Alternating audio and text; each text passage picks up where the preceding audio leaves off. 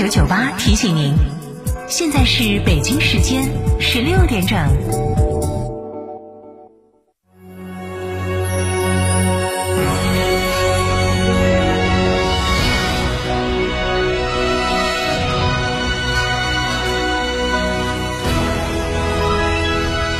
成都的声音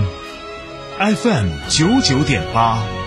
成都人民广播电台。新闻广播。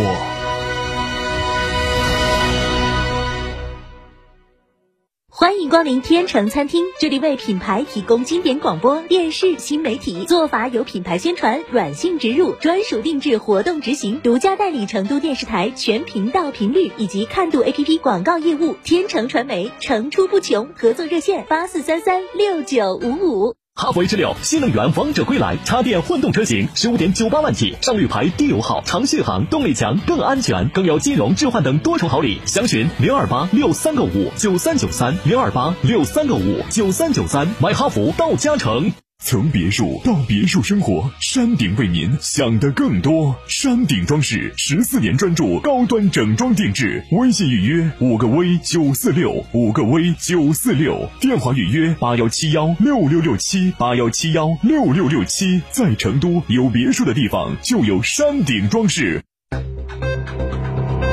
九九八快讯。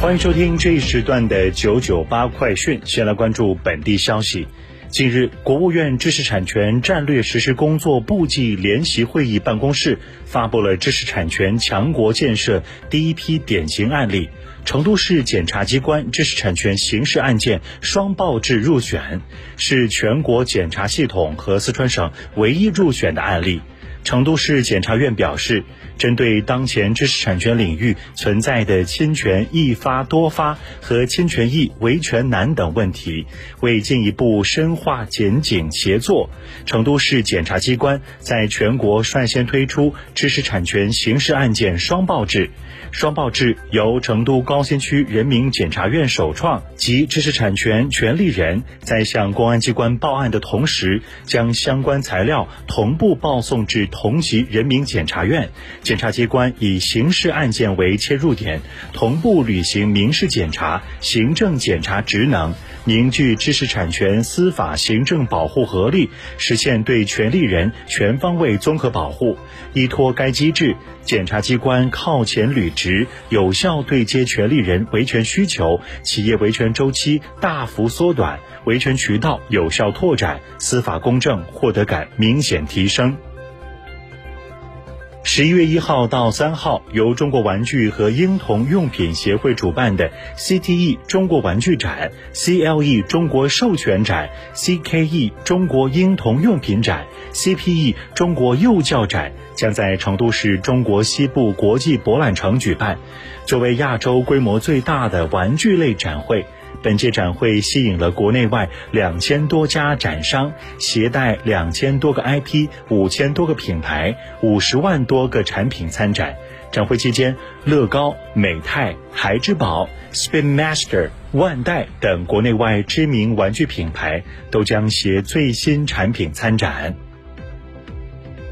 十月二十九号，成都市统计局、国家统计局成都调查队发布数据，据四川市州地区生产总值统一核算结果，前三季度全市实现地区生产总值一万四千九百二十九点七二亿元，同比增长百分之一点五。分产业看。第一产业增加值五百一十点一三亿元，增长百分之二点九；第二产业增加值四千八百二十点八六亿元，增长百分之三点七；第三产业增加值九千五百九十八点七二亿元，增长百分之零点三。主要经济指标增速有所回落，但好于预期。具体来看，农业生产保持稳定。数据显示，前三季度成都粮食播面总体稳定。初步统计，大春经济作物种植面积略微下降百分之零点六，菜篮子供应保持增长，蔬菜及食用菌产量增长为百分之一点四，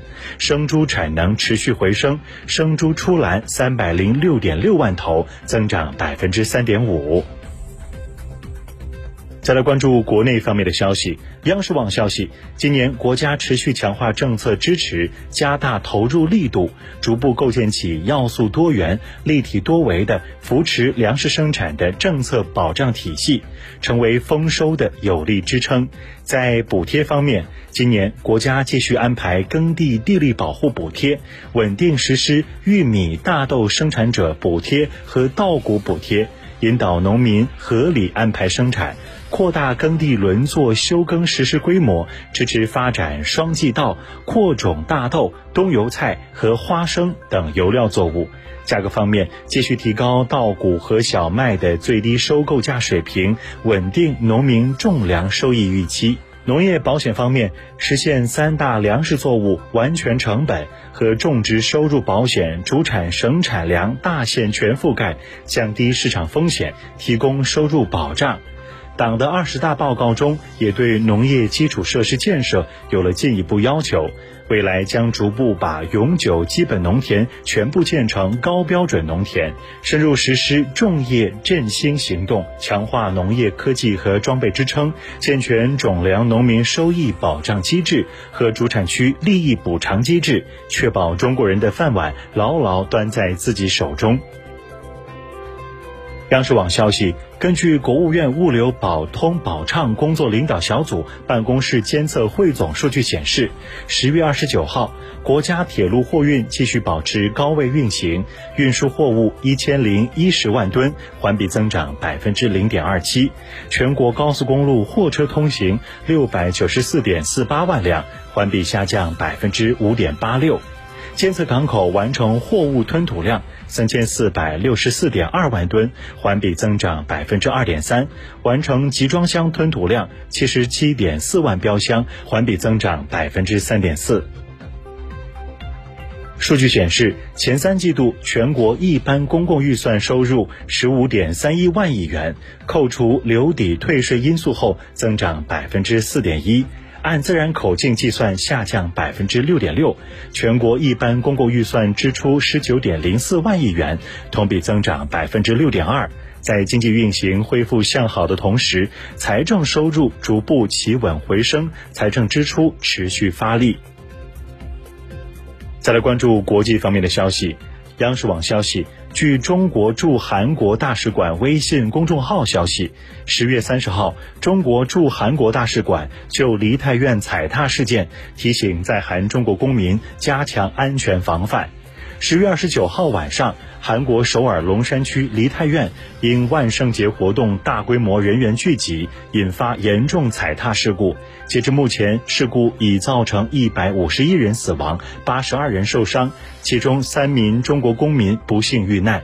驻韩国使馆已就此事故向韩国政府表示慰问，并要求韩方查明事故原因，做好遇难中国公民善后事宜。新华社新德里十月二十九号电，印度政府日前宣布将食糖出口限制延长一年，至明年十月三十一号，以确保印度国内市。